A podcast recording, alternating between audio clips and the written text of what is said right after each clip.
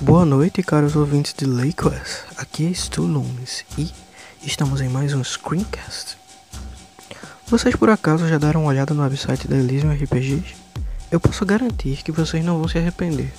Lá vocês vão encontrar podcasts, notícias, revistas sobre todos os assuntos do momento, como as novas aventuras de Daily Next e, claro, podcasts.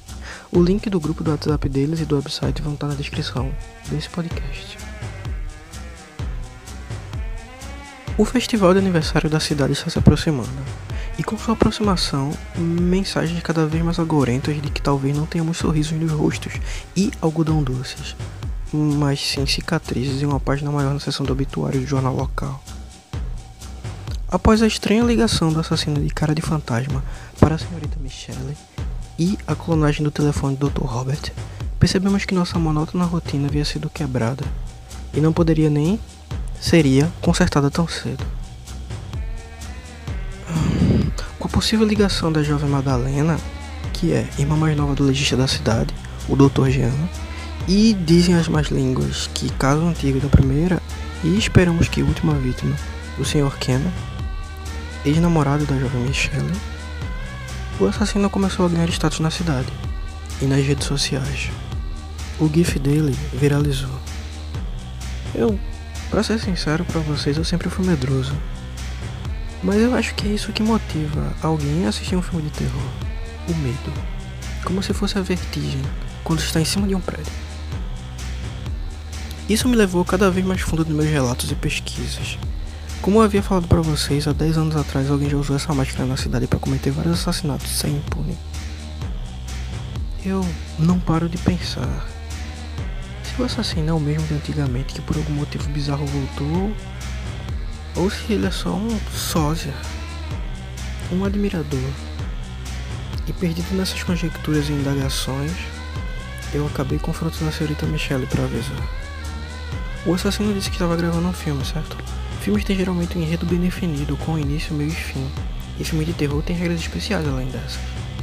Isso me fez crer que a próxima vítima seria. Não para matar, mas assustar. E eu avisei. Mas, esperem. É, antes disso, vocês têm que saber das regras, né? Primeiro, o cinema é preconceituoso. Se você é loira, negro ou gordo, tem altas tendências de ser morto. Infelizmente, até você escutando esse podcast. Segundo, nunca fale quem está aí, eu vou voltar já. É um desejo de morte, são palavras-chave nesse tipo de filme. Nunca, nunca mesmo opte por ficar sozinho, porque é o que o assassino quer.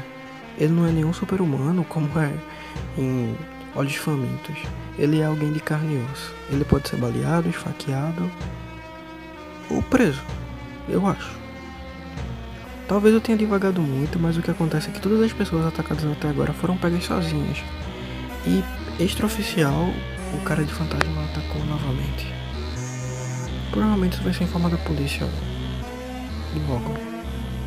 Eu tinha comentado com vocês no último podcast que eu iria à cidade de ao lado, Forks, para verificar o arquivo dos jornais de lá. Tudo 10 anos atrás foi notificado. Então pode ser que achemos algumas luzes sobre isso tudo.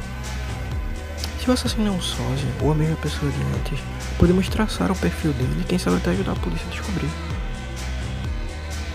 Michelle, sim, ela mesma, se ofereceu para me ajudar a pegar o assassino, então iríamos na biblioteca olhar os registros juntos.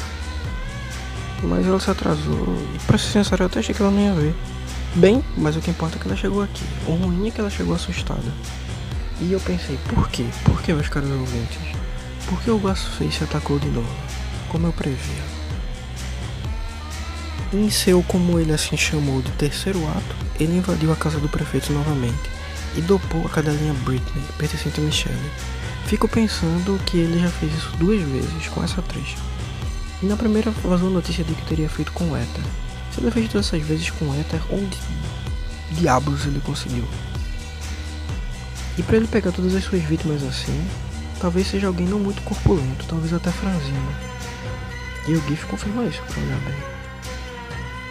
A cada linha dopada foi posta em cima de uma árvore numa gaiola, e a quarta da gaiola estava em uma foice de celeiro. Bem, se ela acordasse, cairia. Morreria com a queda. Mas como eu não sei, Michelle conseguiu tirar ela dali. Enquanto recebia SMS ameaçadores dele. O que é bem raro dele. Eu não paro inclusive de pensar como ele colocou a cadela ali. Ele deve ter precisado de uma escada. E a foice, a escada, essas ferramentas. A estrada que dá na casa do prefeito leva para a saída da cidade e também para as fazendas ao redor de Lakers. Seria o assassino morador de uma dessas fazendas ou ele estaria usando um? Porque, bem, vocês sabem, né? Isso é clássico. Hannibal, Jogos Mortais. Hum? E o que tem me tirado o sono é. Por que ele não me atacou ainda? Eu tô indo atrás dele, eu tô perseguindo, eu tô descobrindo. Você está me escutando, não tá? Você tá brincando com a gente, não é? O único motivo para você não me atacar seria porque eu tô dando o que você quer. Visibilidade. Eu tô mostrando o que você tá fazendo. Eu eu preciso de uma pausa, pessoal. Aqui foi Stulumes para o povo de Lakers. Desejo uma boa noite